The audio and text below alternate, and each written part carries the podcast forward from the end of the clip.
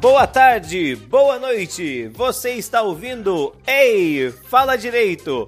Aqui é Pedrão e você não esperava por essa, mas aqui vai mais uma continuação. E agora Aqui quem é o vai? Cangu e eu já estou falando. ok. Aqui é o Cangu e eu usei a minha frase de abertura no episódio passado. Oi, gente, sou Sakura e dezembro chegou e com ele Star Wars, não é mesmo? Aqui é o Renan e eu tô com vontade de trocar episódio por artigo e parte por inciso. Acho que faria Ai, todo ai. sentido na nomenclatura acho- desse podcast, viu? Nós somos os melhores, os melhores no improviso que existe, viu? Não queria dizer nada não, mas sem nada combinado, fica muito melhor do que quando a gente fica combinando. E, Sakura, compartilhe muito esse seu sentimento sobre dezembro, viu? Mano, melhor, melhor mês, sério. E maior, a maior alegria do coração é que vai continuar tendo Star Wars até quando a gente morrer, sabe? e talvez o que seja mais triste também, porque a gente vai morrer sem acabar Sem de ver a saga dos Skywalker, né? A família mais disfuncional da galáxia. Sem né? ler, o, sem ler o resto das Também, crônicas de também, Gelo e Fogo é- também, é- né? É. O segredo é, é não vender pra Disney, sabe? Mas aí com a Disney vem os brinquedinhos, velho. Tem É. vantagens. Verdade, verdade. E com os brinquedinhos vem a falta de dinheiro. Outra desvantagem, né? Isso é verdade, né? Mas não pode ter tudo, né? Todo mundo já comprou ingresso pra assistir no fim de semana de estreia pra evitar os spoilers? É, ainda não. Mas eu vou comprar. Gente, eu tô em Fernandópolis. Eu posso comprar 10 minutos antes da sessão que não vai estar lotado, viu? Não tinha, não tinha pra ver Maria, filha de seu filho. Mas pra assistir Star Wars é certeza que tem, sabe? Bom, mas aliás. peraí, peraí, não? peraí. Apesar, apesar desse começo um pouco disfuncional, o nosso tema hoje não é Star Wars. O nosso tema é a continuação do último episódio, né? No último episódio falamos sobre ah, um episódio em específico de Black Mirror. Qual que era, Renan? Gu- Guarda pra intro, Pedro. Vamos fazer aquela, aquela pausa, deixa subir uma música pra deixar o ouvinte no clima e depois a gente volta. Ah, Excelente, mas eu só, eu só queria colocar o ouvinte de novo no tema, só pra falar pra ele que a gente vai falar de Black Mirror de novo. É, né? Se é a, se é a parte 2, então acho que a gente vai fazer a continuação do episódio passado, né? O da bicicletinha. Tá bom então, não tá mais aqui quem falou.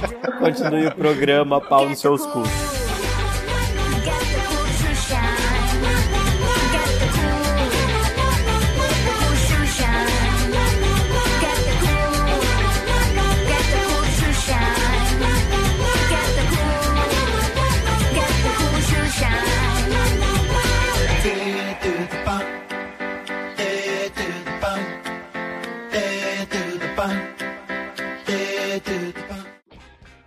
Último pedacinho de bloco acabou comigo mandando todo mundo tomar no olho do cu. É. eu queria fazer uma introdução diferente agora. No lugar de e pessoal e não sei o que. Então, pessoal, tem que ter o então. É, então, é, então, pessoal, como a gente tava falando, não, nada disso. É, Dessa vez a gente começou uma maneira mais agressiva aí para atrair mais ouvintes. É, a gente continua falando então sobre o último, o último episódio, né? Último artigo Último- que a gente vai mudar agora. último- É, a gente fica mudando pra ninguém entender nada, né? Último episódio do nosso podcast. E no último episódio a gente falou mais da, da concepção social, não é? Da ideia. Da ideia que tá por trás do episódio, nós não falamos tanto sobre direito. E o objetivo desse episódio é, portanto, falar um pouco mais da parte de direito sobre ela, né? Ou não, e né? aí, a- é, ou não, Ou ou, não. ficar na É, mesma a gente vai tentar. ficar na mesma bagunça que ficou o último episódio, mas ficou legal, né? Foi, foi um bom episódio. Inclusive, queria só, só dizer o seguinte, que nós temos um ouvinte agora na Inglaterra, né? E, e, e aí a pessoa, e aí quem tá escutando a gente pode falar o seguinte, ah, mas um ouvinte na Inglaterra, meu amigo, não precisa ser todo mundo na Inglaterra, eu só quero que uma pessoa escuta. E esse episódio é pra você, Rainha Elizabeth II, né? Dedicado. Lizzie! Assim, como essa série é uma série ori- originalmente da BBC, existe alguma chance disso ser verdade? né? Existe, existe, existe. Ou ela, algum espião. Se você for algum espião, sabe, aí que trabalha no, no Palácio de Buckingham, manda pra rainha, tá? Seria, seria muito legal saber Não, se que ela você for um espião, escuta. cara, vou ser sincero, você não precisa espionar o Brasil. Você vai fazer o quê? Tipo, jogar no Google, assim? Não, não, tem- aliás- Não temos aliás- segredos. Deixa eu te dar uma dica. Se você for um espião e tá escutando esse podcast querendo informação secreta, é. eu- é, não, não. É, você está perdendo seu tempo. Vai fazer outra coisa, sabe? A, a gente falou que ia conversar sobre direito e a gente já tá dando dica de espionagem. Aliás, eu tenho outro. Sabe aquele, aquela série de livros Idiot's Guide? É. Não, Seria- Dummies. For, uh, For- é. Dummies. Ah. É que tem, tem esse For Dummies também, tem- mas tem outro também. Esse espião Hum. precisa ler o, esse guia, esse For Dummies. Spy Como for? Dummies. Gente, Spy vamos considerar que não é um espião, Hum, né? Vamos, vamos considerar que a rainha, se é pra. Tá, Ou uma VPN, né? tá, não, não, não. Vamos, vamos ser assim, vamos, ser, vamos falar sério agora. Então, Kango, é. Aí. A gente tava conversando um pouco antes de começar a gravação sobre, sobre algumas ideias que você teve sobre a sociedade representada lá, ou sobre a condição que as pessoas estão, é isso? A gente não vai recapitular o, o episódio? Assim, tipo, Vale a pena. recapitular o Mas eu episódio. queria passar a bola pra você, vai. Ah, então, galera que não ouviu o episódio anterior, vocês estão perdendo. Vai Ouça. ouvir, pode ir lá ouvir também, né? Não precisa perder Aperta nada. pausa, eu não vou pra nenhum lugar. né? Agora que você já foi, que eu sei, você aperta pausa no nesse exato segundo. Ah, o episódio é 15 milhões de méritos, né? O título em português, como a gente falou. É sobre um. A gente, a gente consegue classificar como sociedade o que a gente vê? É um corte que é um pouco difícil de. Acho que fica no escuro. E, em que existe uma estratificação clara. Existe, é, existem as pessoas que são que não possuem formas físicas perfeitas, que são os, os gordinhos. Estou fazendo aspa aqui. Acima deles estão as pessoas ah, atletas, mas sim, poderíamos classificar como atletas porque eles pedalam o dia todo. E acima deles, as subcelebridades. E acima deles, finalmente, pessoas ricas lucrando com as subcelebridades. Aham. E essa reprodução de uma vida de academia, né? É mais ou menos isso que acontece numa academia também.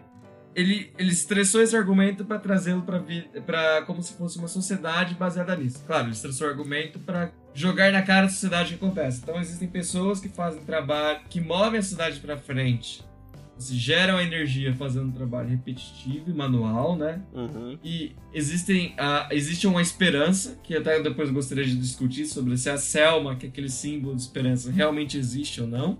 Uhum.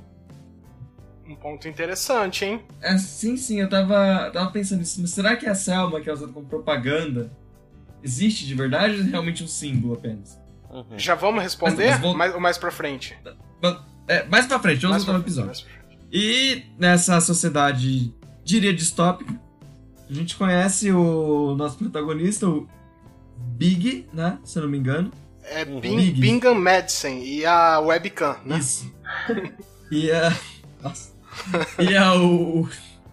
Além do Bing, a gente conhece a Abi, Abican, se eu não me engano. O Webcam é o nome dela. E. Eu, eu não tava lembrando da piada que eu fiz no episódio passado. É, retomou, né? Retomou. Eu achei que você não tinha achado graça da minha referência. Eu só não tava entendendo. O, o Bing ouve a webcam cantando, ele acha que ela deveria tentar o, o show de talentos. Uhum. Pra isso ele gasta a pequena fortuna que ele tinha pra dar pra ela um convite no, e nesse show de talentos. Eles até acham que ela canta bem, mas na verdade eles se interessam mais pelo corpo dela e fazem uma proposta pra ela ser uma atriz pornô. Uhum.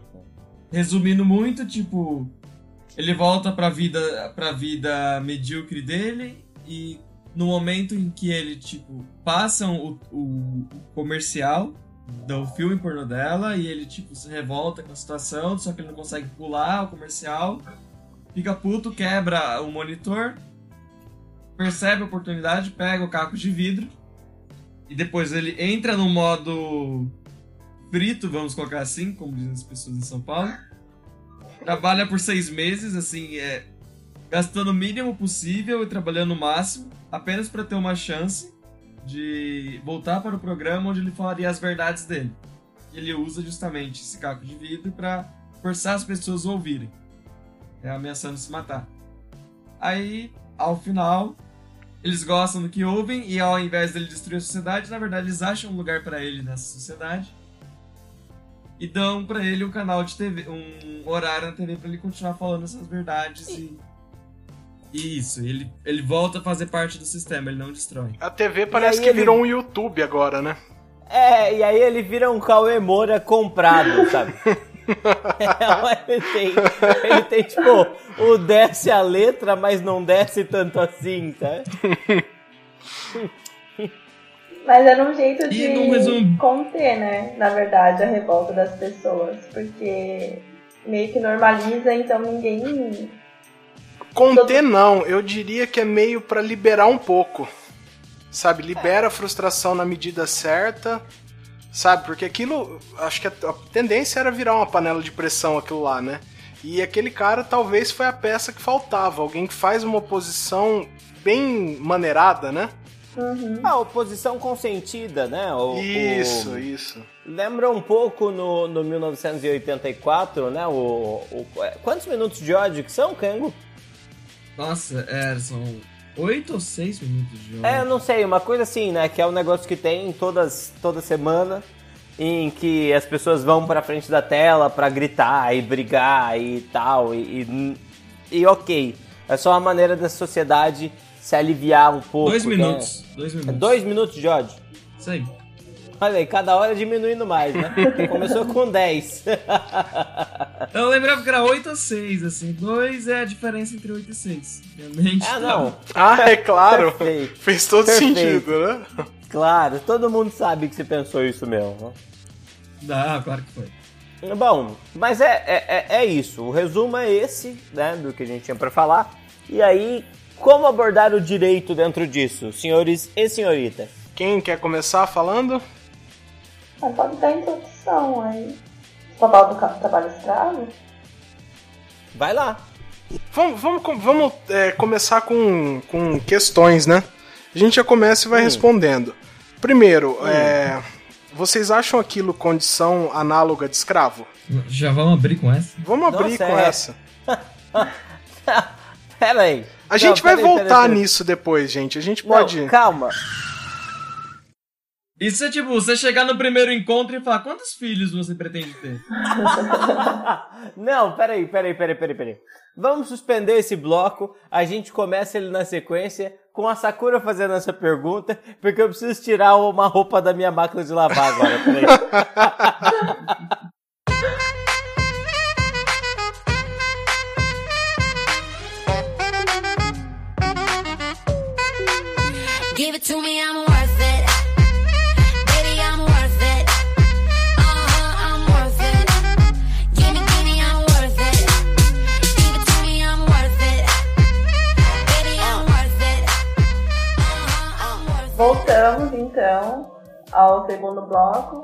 e com, a- com o questionamento, né? Se, aquela, se aquele regime que eles estavam vivendo seria considerado trabalho análogo ao, ao escravo, né? Vocês não querem refazer a pergunta, então? Que eu fui tão criticado por fazer essa pergunta no bloco passado? Ah, por quê? Vocês não querem começar por um outro caminho, então? Não, não, a Sakura começou, a gente vai por essa daí, a gente vai do mais grave pro mais brando. É, é porque Porque tudo que a gente pensou, a gente pensou. É. Gen- E a gente pensou articulado com esse negócio também, né? Bom, vamos lá, quem fala? O senhor historiador deveria começar. Opa, opa, então, então eu faço, faço às vezes. Então, seguinte, é, conversando com, com os Ilmos doutores no direito aí, a gente teve uma, uma diferençazinha de pensamento, porque é, escravidão, né?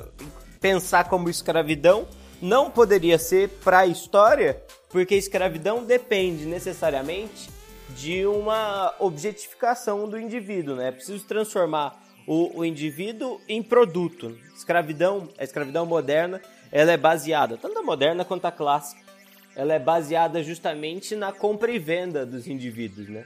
É, os mercados de escravo no Rio de Janeiro, os mercados de escravo no Nordeste, tínhamos mercados de escravo em Atenas, tínhamos mercados de escravo em Roma também, para falar de escravidão mais antiga. Então a escravidão, ela não é só, ela é também um vínculo de submissão. É preciso submeter o outro indivíduo à sua vontade, mas para além desse vínculo de submissão, é extremamente necessário transformar o indivíduo em produto, né? Então, por isso, não poderia falar em trabalho escravo da maneira que que é ou que foi a escravidão ah, nesses dois momentos. Mas a gente pode falar sim de trabalho análogo à escravidão. É parecido no sentido de que esses, esses indivíduos trabalham e não recebem remuneração em troca, não tem direitos trabalhistas garantidos, não tem férias, não tem 13 terceiro, não tem FGTS. Tá parecendo o Estado brasileiro pós-reforma salarial. E, e juridicamente o argumento é bem parecido com esse também, né? Bom, primeiro que a Ah. gente não pode falar juridicamente de trabalho escravo porque a gente teve a Lei Áurea, que acabou com o trabalho escravo. Avisa o Temer. E. Ele não sabe. pois é. É, aparentemente muita gente ainda não sabe. Então é por isso que a nomenclatura para o direito também fica condição análoga à de escravo, né? Pô, e o texto-lei da Lei Áurea é bem extenso, né? Não é, não é um artigo? Você quer comentar, né? Não, não, rapidinho, não, rapidinho.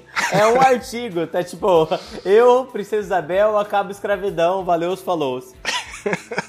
e mesmo assim, muito melhor que muitas leis que a gente faz hoje, né? É sintética, né? Aham. Então a gente tem, a gente tem esse ponto, né? É, essa situação que a gente tem no, no episódio de Black Mirror tem alguma. Aliás, eu não consigo falar mirror. Não sai de jeito É, Eu nenhum. também não, mir- mirror, mirror. É, eu me editando vi que eu não consigo falar, mas. É, fa- fala igual minha mãe, minha mãe falava Harry Potter ou Harry, Harry Potter.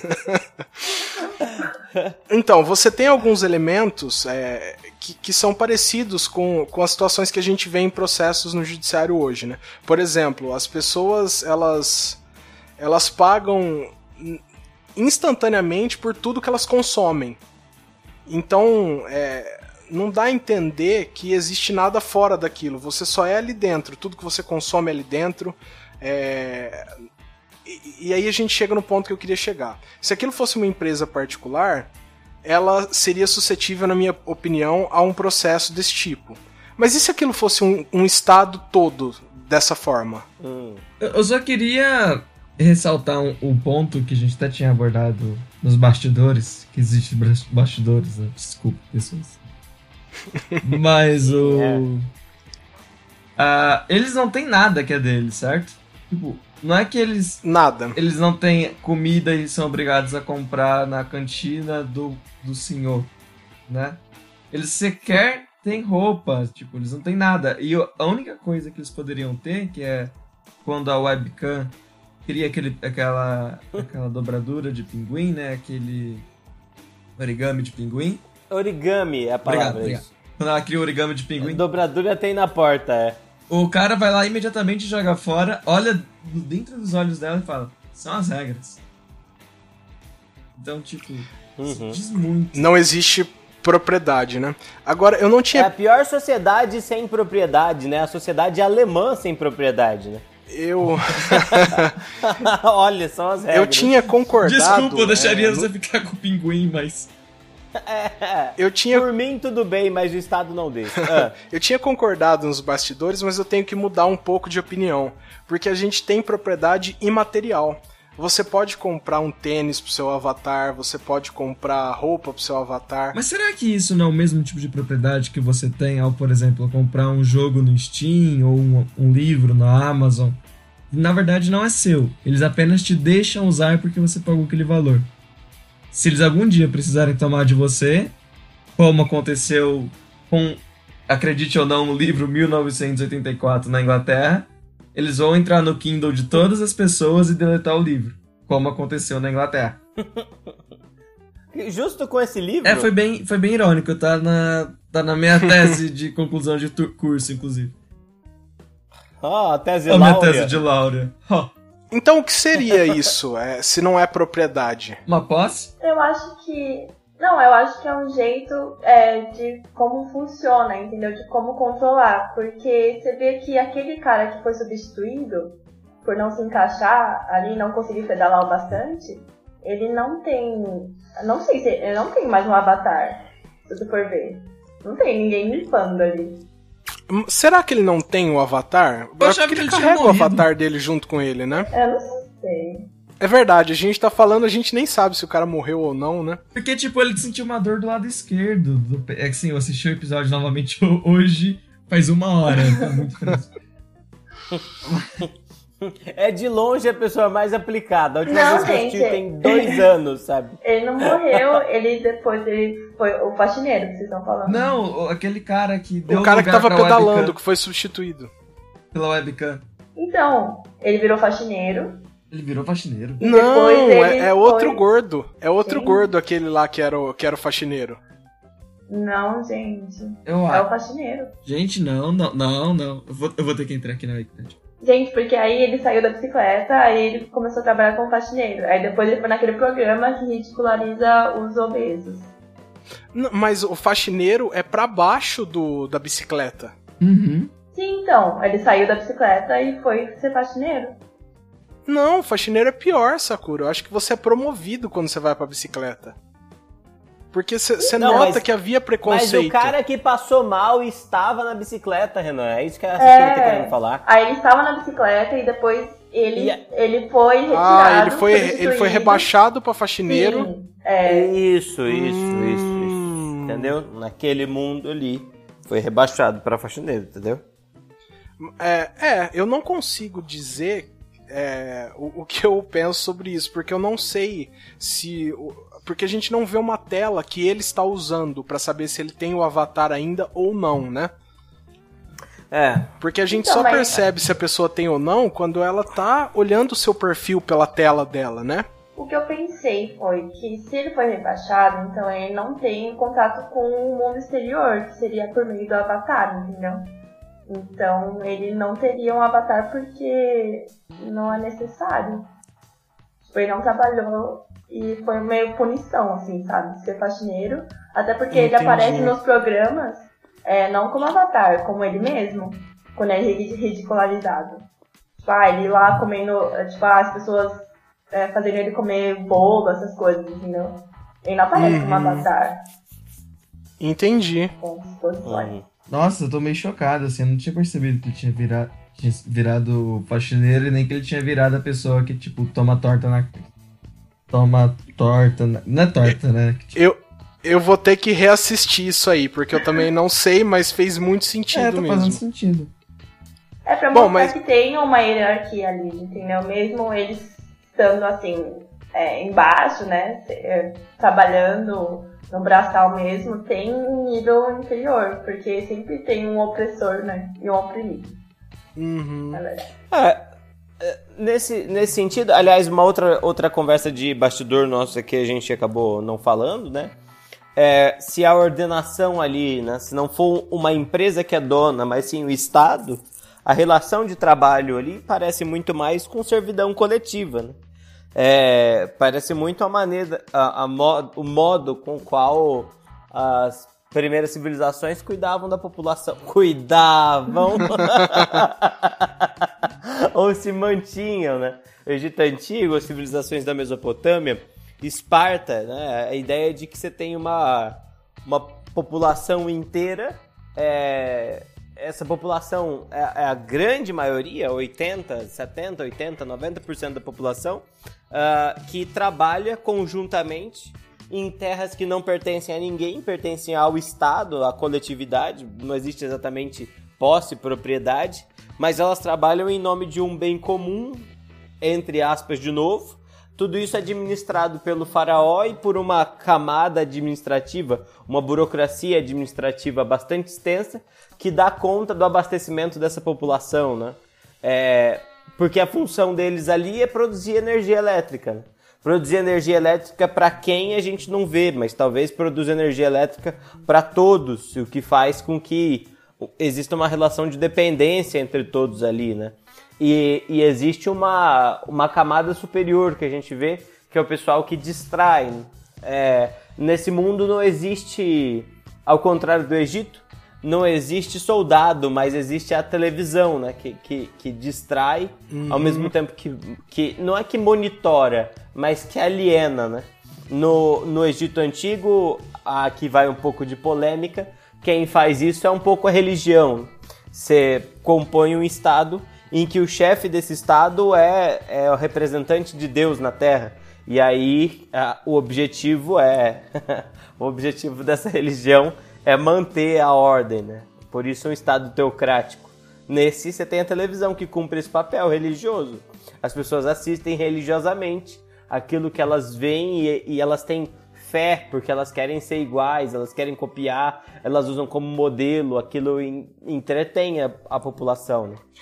Assim, e nesse ponto eu tenho que concordar porque você, vo- o episódio deixa transparecer que muito daquilo é voluntário, né? A pessoa, Aham. a pessoa, ela quer mudar de vida, mas ela não quer destruir o sistema.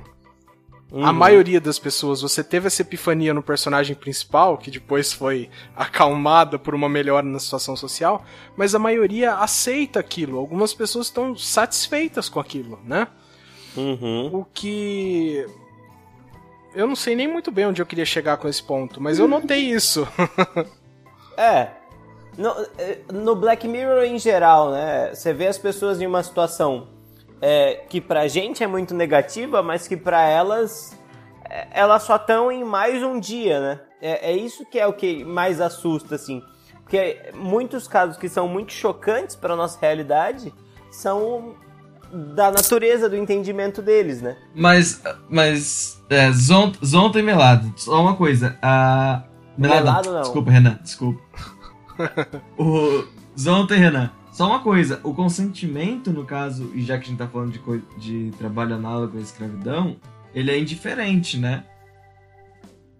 Não importa Hum. se a pessoa consentiu ou não com aquela situação. Se ela tá submetida às condições que caracterizam a trabalho análogo à escravidão, então ela está submetida ao trabalho análogo à escravidão.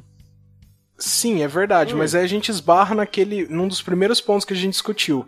Se aquilo for geral na sociedade e não uma empresa na contratação de funcionários, é, essa situação não muda.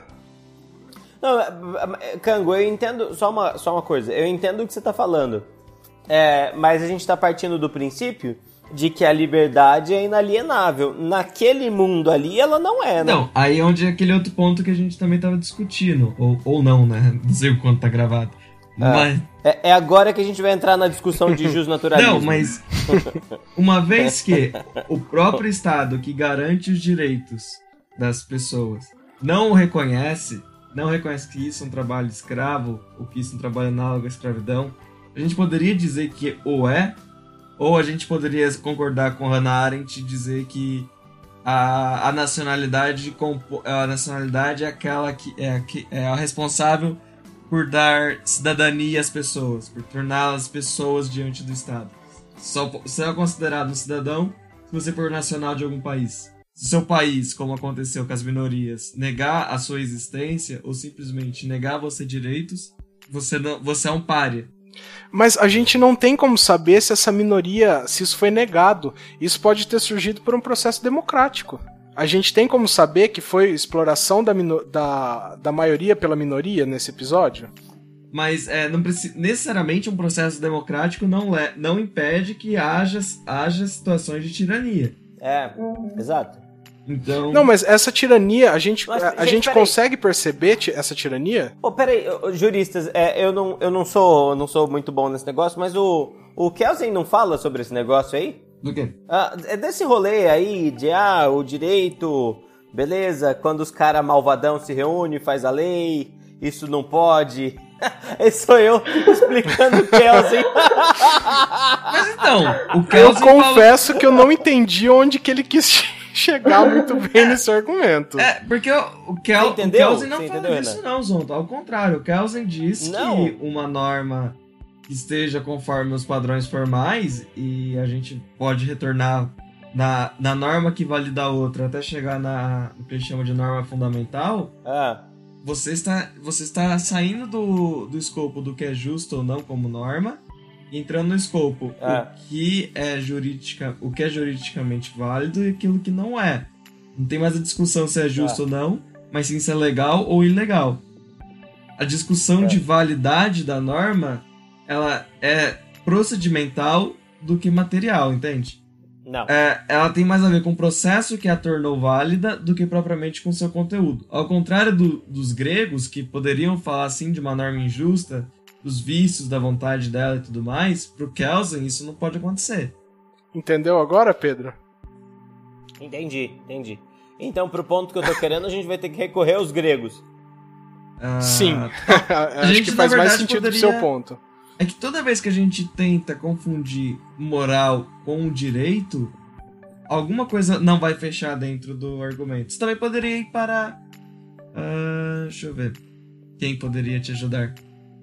Do Working, talvez? Eu acho que o Pedro, eu acho que nenhum autor desses aí vai realmente ajudar é, né, o argumento dele. Eu acho, inclusive, que você devia refazer esse argumento, Pedro, por outro caminho. Não, mas, mas não. O que eu disse tá super claro, gente. Tá super claro. Volta lá no áudio que eu não consigo repetir. Não, não é. Não é. Eu, não, eu só.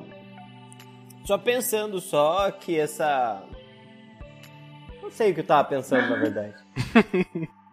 Eu, eu, eu realmente não tenho um ponto. Eu só achei que tivesse alguma coisa a ver, mas não. Eu acho que esse foi bastante o, motivo da escolha desse episódio, né? Porque é uma, é coisa de você se pensar como que uma sociedade chega naquele ponto. O que, que precisa acontecer pra gente chegar naquele ponto? Né? Um ponto em que você. É, você tá trocando, você, você aceita uma condição análoga de escravo do seu da sua liberdade assim física do, do corpo em troca de uma vida virtual. Né? Mas É, eu não vejo quão longe a gente está, porque assim, é, a sociedade ali está distraída, então se, ah, se ela foi criada desse jeito, às vezes ela não percebe o abuso que ela, que ela está tendo. A gente tem essa noção porque a gente já estudou outras sociedades, mas a gente não sabe como é a educação lá. E mesmo É. assim, tipo, o controle de massa ocorre até hoje. Mesmo, tipo, ah, É, aqui sim, no Brasil, sim, sim. tipo, ah, o pessoal aceitando leis que cortam os direitos de- delas e felizes ali. Sakura, então. Eu, eu, ah, não- eu, eu posso apenas fazer um comentário que eu acho que faz bastante sentido, Zonta? Que é o. A gente então tá saindo da, de uma ótica de que se trata de uma sociedade baseada em 1984 para uma sociedade baseada no, no livro do Huxley, de Ado- Admirável Mundo Novo.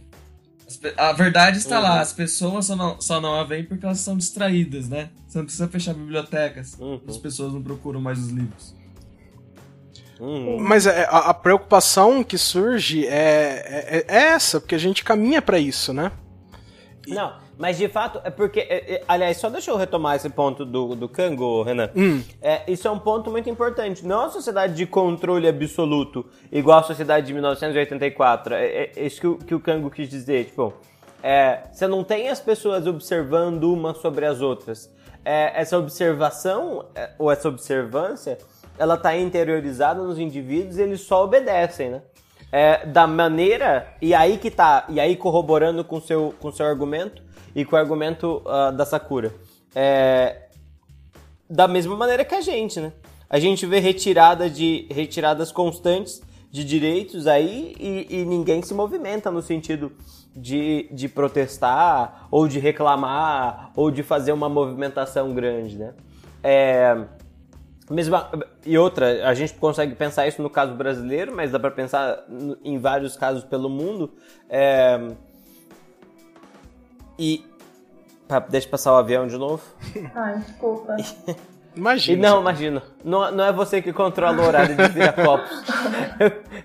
A não ser que ela seja uma que a- controladora de voo e tá fazendo isso de propósito. Ela tá, ela tá gravando de dentro da torre de comando, sabe? Gente, tem emprego, né? tem que ter emprego. e eu acho que é isso, né? Eu acho que, é, que é- esse ponto é, é importante. Eu pensei em um outro negócio pra falar, mas eu esqueci agora. Já já, já, já me lembro. Não, eu Podem continuar falando, eu sei lá. O que eu vi, assim, nesse episódio é uma tendência, assim, extrema, né, como é a ideia da série, mas de que o Estado realmente tira o corpo fora, assim, porque é, ele meio que culpabiliza os indivíduos pela vida que eles têm. Mas existe Então, um Estado? ele- A gente não vê em nenhum momento a presença de um Estado, né? Mas dá pra Bom, gente a gente imaginar não falou, que tem, né? Viu? É, a gente não supondo, falou de uma. Supondo que Tá, pode ali continuar. seja tipo, controlado pelo Estado. Ou mesmo, sei É. lá, é, nesse quesito. Porque as pessoas elas fazem as escolhas delas, tipo, é, pensando que são as próprias escolhas, mas assim, elas são altamente influenciadas pelo que o Estado é, deixa elas verem. Então, é, tipo, ah, você não pode é, sair do padrão. Mas ela não dá é, as condições para as pessoas ah, saberem o que é comer saudável, entendeu? Ela não provê os Uhum. alimentos certos, então fica tudo na escolha da pessoa. Então ela fica, como ele comentou, o personagem principal, naquele ciclo do açúcar, aquele ciclo vicioso. Que você, quanto mais açúcar você consome, é, é, que é mais caro, né? E mais você, você perde a energia rápido e mais você tem que consumir. E isso é o que acontece muito hoje em dia. Tipo, a, a gente, é, tem uma tendência de culpar o- os obesos por serem obesos, porque é a escolha deles. Porque se eles quisessem, eles mudariam. Mas não é assim, porque é, a gente é altamente influenciado pelas ah, redes fast food, assim. Não tem propaganda na televisão de comida saudável. Porque Uhum. comida saudável não é ostentação. Comida saudável, sabe? Tipo, é, é aquela pessoa chata fitness. Então, Uhum. Até onde a culpa é nossa por querer certos alimentos e até onde a culpa é nossa por não nos encaixar nos padrões em consequência disso. Então fica tudo a Uhum. culpa do indivíduo e o Estado não se responsabiliza. Eu, eu lembrei, eu lembrei que ponto, o negócio que eu tava querendo falar e, e tem a ver, tem a ver um pouco com isso. É, faz, não faz muito tempo, eu li um artigo muito legal, Renan. Você ia gostar bastante, inclusive, se eu, se eu achar, eu vou mandar pra você, o Kango também. Por favor. Pra Sakura também. É, é um artigo falando sobre o perigo das ficções, sabe? Hum. E aí, é- era muito engraçado o texto. Eu não sei, talvez eu tenha mandado pra você, Renan. É, falando assim, né? Tava, tava no boom, tava no boom de Game of Thrones. É, no boom de- do início dessa última temporada de Game of Thrones. E era um- uma espécie de crítica muito legal de um, de um colunista do El País falando que, olha, é, as ficções elas são muito legais quando elas servem de metáfora para o nosso mundo, sabe? É, então existem ficções que são excelentes para a gente ler, porque essas ficções elas permitem que a gente veja a nossa realidade através de outros olhos, né? E aí o exemplo de, de ficção que ele dá é o 1984, como uma ficção que é muito reveladora do nosso tempo e tal. E aí ele gosta, ele chama atenção para ficções que são ficções que têm um valor literário muito alto, ah, como por exemplo O Senhor dos Anéis, e que têm um, valor de consumo muito alto, como é o caso de Game of Thrones. Nos dois casos são sociedades muito diferentes da nossa, mas com regras muito próprias. E que a gente faz questão de, quando lê, querer entender um pouco mais sobre como funcionam essas regras, é, Zonta. como é a dinâmica Pedro, daquele tá, mundo. Tá cortando bastante. Tá Acho que, acho que você caiu, hein? Ah, vocês estão me escutando? Agora Ah, sim. voltou. Que pena, eu tava com Ah, muita vontade de colocar aquele, aquele, aquela, aquele funk do Sweet Dreams, sabe? Quando alguém caísse. Não foi dessa vez. Vale a pena continuar ou vocês acham bom encerrar o, o bloco? Não, não, continuar. vamos, vamos pro sprint final aí. Tá, tá, tá, tô, tô acabando já. É, então a ideia dele é essa, né? Tipo, é- essas ficções, é, apesar de serem ficções muito, muito legais, é, interessantes de assistir e tal, a gente fica muito preocupado com as dinâmicas internas daquele, desses mundos fictícios, seja Arda, seja, é, no caso do Senhor dos Anéis, né? Ou seja Westeros, no caso de Game of Thrones, e a gente acaba se distraindo do mundo real, sabe? Eu achei engraçado. É lógico que eu acho que é um pouco. É muito exagerado isso. É, mas ele diz o seguinte: fala assim, olha, tudo bem, existe, existem esses mundos e esses mundos têm dinâmicas muito interessantes, mas o leitor não se pode deixar enganar, porque essas dinâmicas são dinâmicas fictícias e vale a pena o leitor se dedicar também a uma leitura política do nosso mundo, porque ele vai encontrar uma realidade que na maioria das vezes é mais interessante do que a própria ficção, sabe? Posso fazer um acréscimo e crítica? Uma pequena Pode, crítica. lógico. Porque eu acho que. Não, não é a minha, é esse autor aí, eu só Não, da hora. tudo É, bem. bem. É que eu não posso pedir permissão pro autor, então eu pedi permissão pro arauto dele, né? Ah, eu, não, eu nem sei o nome dele, então nem, nem me coloco nessa pos- posição. Porque assim, eu acho que o- muitas vezes o autor ele utiliza isso da mesma forma que a gente está aqui utilizando esse podcast. A gente pega uma obra fictícia, coloca elementos do elementos do nosso cotidiano até nesse ne- nessa obra fictícia, estressados ou não, porque às vezes lá a pessoa consegue entender e ela aprende o nosso, a nossa realidade por lá. Agora, se o, o- leitor nunca faz essa conexão e não absorve nada daquela obra também de útil, porque eu acho que uma obra de ficção não, não é puramente ficção, você sempre tira conhecimento daquilo lá. Quanto disso é culpa do leitor também? É, não, lógico, lógico sim. Mas é, é que ele tá partindo da seguinte ideia, né? Tipo, não existe pra ele, não existe pra ele, ao contrário do, do, do seu pensamento, não existe pra ele uma intenção do autor, entende? Apesar do autor ter uma intenção de escrita, que é a intenção de passar a mensagem X em comparação com o nosso mundo, sei lá, vamos pegar o caso do Tolkien, que tem o objetivo de é, mostrar, através do Saruman, a destruição da, da- das indústrias. É, pra esse Pera, cara... é, é, é pra isso é- que serve o Saruman no Senhor dos Anéis? É, é- é uma das leituras possíveis sobre o Saruman. O Saruman, ele é o ímpeto da industrialização, Kango. E aí, é, por ser esse ímpeto da, da industrialização, todo lugar que ele passa existe a destruição da natureza. É, é uma das leituras possíveis sobre o Saruman. Ele pode ser lido também como a tecnologia, enfim. É legal, né? Muito? Nunca tinha Não, sensacional. Ah, vocês não, vocês não tinham visto. Vocês já viram isso, gente? Para com isso. Tá aí, ó, a, a gente tá nessa ala dos leitores preguiçosos, né? Tá, tá. Enfim, mas veja, veja só, veja só. É, por quê? Existiu uma intenção do autor, uma intenção de escrita. Só que essa intenção do autor, na maioria das vezes, ela não é traduzida imediatamente na nossa cabeça. Entende? O que ele tá querendo chamar a atenção, ou o que ele tá querendo despertar, é a intenção do leitor, entende? O leitor, ao ler, entende? E acho que aí, aí é a crítica principal. O leitor, ao ler, ele não pode se fantasiar ou ele não pode se fechar a leitura do mundo dele no mundo de, separado ao mundo dele, entende? No mundo distoante. Porque ele tem que ler aquele mundo que ele está lendo como se fosse uma maquiagem, uma máscara do próprio mundo e tentar transportar as dinâmicas de um para o outro, entende? Ah, o que ele chama atenção, o que esse autor estava querendo chamar atenção é. Tá tudo certo aí, gente? O que aconteceu aí? Sem desculpa, minha cachorra tá sonhando, perdão. o que ele tá querendo dizer, o que ele tá querendo passar então é, é, existe a ficção e a ficção ela é muito útil pra gente, muito útil mesmo, mas a gente não pode deixar a ficção só na etapa da ficção, entende? A gente tem que pegar a ficção e translocar ela pro nosso mundo. Acho Ah, é era ideia um isso, era isso que eu queria dizer. No final das contas, eu só não prestei atenção em você. Eu concordo com ele, não, Pedro. Não, não, não, é, é, é, eu também acho que eu não tinha explicado direito lá atrás.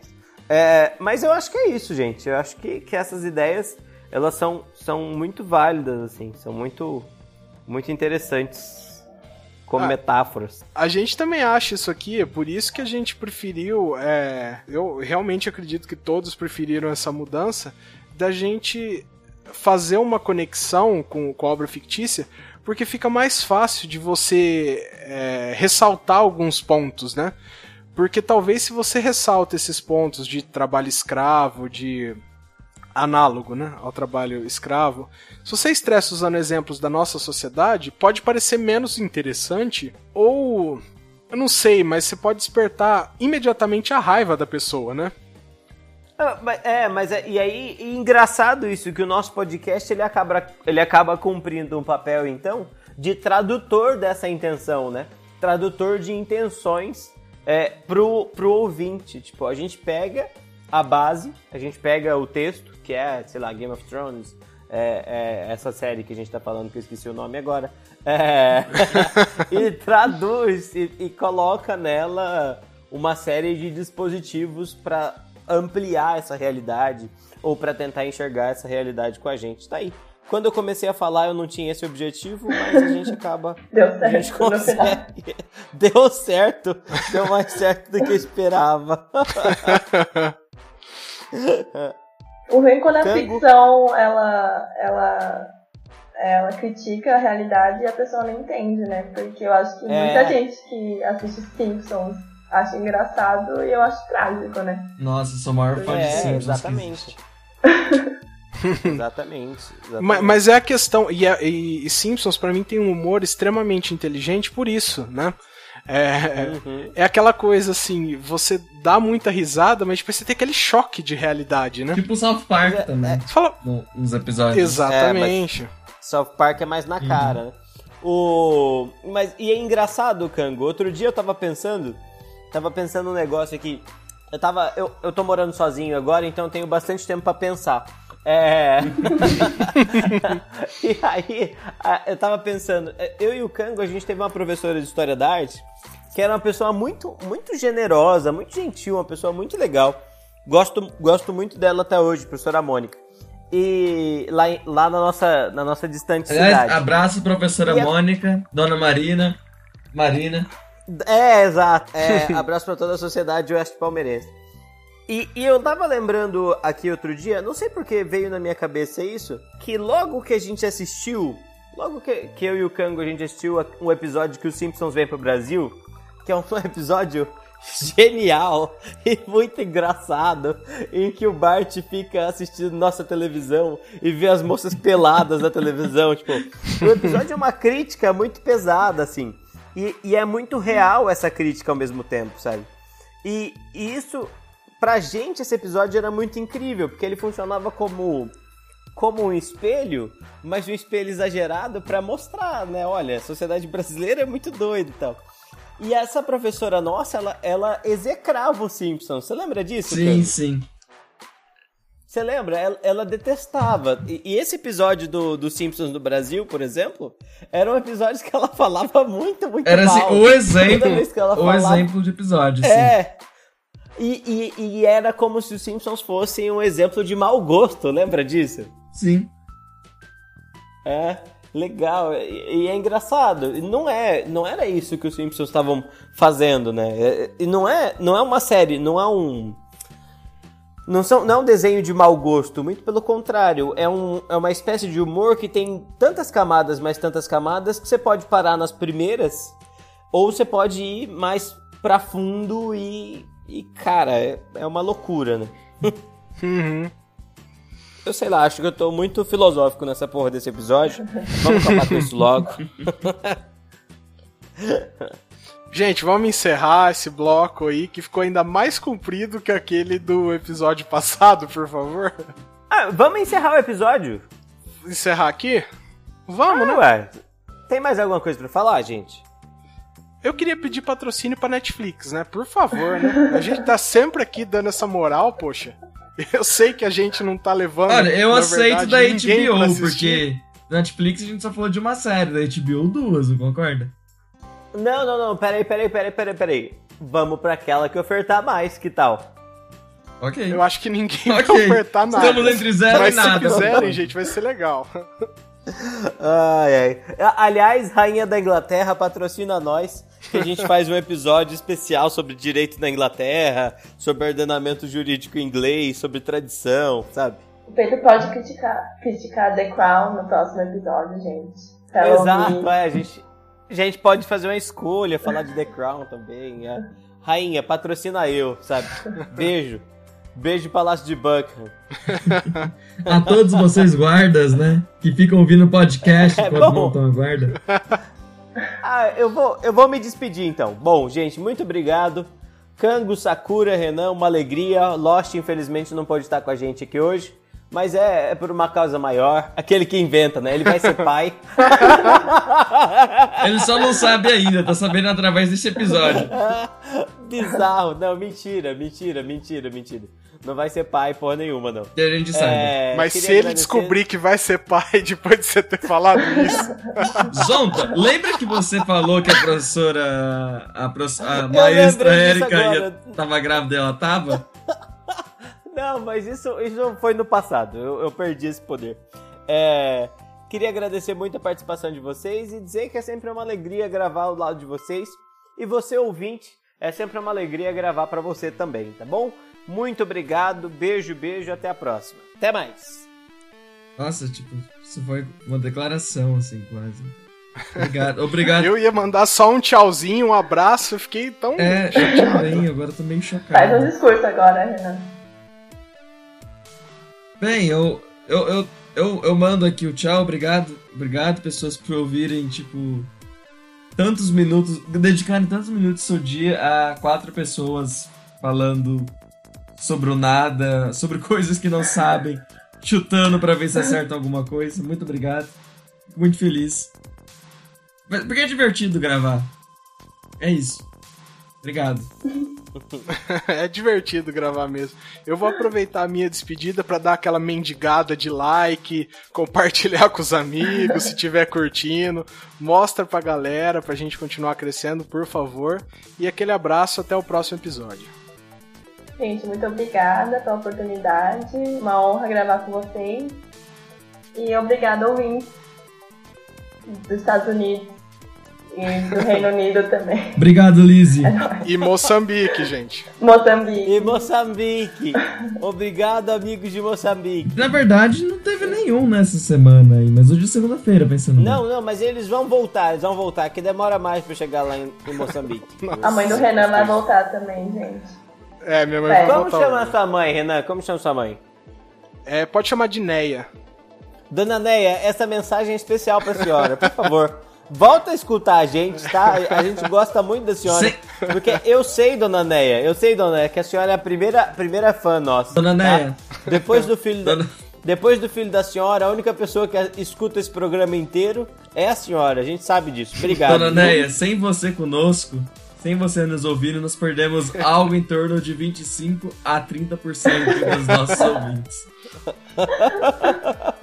Poxa, eu vou deixar o agradecimento pro meu pai também, seu Darcy, que ele é responsável pelos outros 25% também. E a o C- resto seu se Darcy divide é fã- entre a Então, turma. pera, a gente já descobriu Seu todo Darcy mundo. é fã da gente também, Renan? Oi? Seu Darcy é fã da gente também? Fã também. Ouve direto. Seu também. Darcy, seu Darcy, aquele abraço, Então, viu? vamos lá. Obrigado, obrigado por ter feito esse filho maravilhoso que é o Renan, viu? Que menino bom. Vamos começar a contar Cango, as seu histórias. agradecimento especial aí. A, a C, porque elas é, agora mais 25%, então tá faltando uma pessoa. Que é a nossa rainha Lizzie. Também conhecida como Elizabeth II. Rainha, que é a nossa rainha de verdades, né? Não, não, meu pai, a gente completou todos os ouvintes, assim, né? Porque, sei lá. vou, vou reaproveitar uma piada do Rafinha Bastos, né? Mas as câmaras de segurança da Rede TV, quando ele fazia o Saturday Night Live Brasil, as câmaras de segurança da Rede TV têm mais audiência que este programa. Ah, aproveitando essa piada, alguém quer pedir música pra encerrar? Ai, gente, não pede pra mim, que olha. A Sakura, eu acho que é hora de colocar mais um funk cabuloso daqueles da Sakura. Gente, vocês ouviram o funk do Harry Potter? É uma obra-prima. Pô, pronto, acabou. Funk do Harry Potter. Lá vem funk do Acabou Harry o programa, Potter, né? Você tá? quer dizer? É isso, gente. É, é último acabou. Gente, até mais. É isso aí. Beijo, beijo. Tchau, tchau. Tchau. Tchau. Qual é o nome daquela magia? Eu esqueci, velho. A vara que dava. Lembrei. A vara que rala. Rasta tabaca na vara, vai sentando na vassoura. Eita, bruxinha rabuda, eita, rabeta que voa. Rasta tabaca na vara, vai sentando na vassoura. Eita, bruxinha rabuda, me chama de Harry, porra. Rasta, rasta, vai sentando na vassoura. Rasta, rasta, eita, rabeta que voa.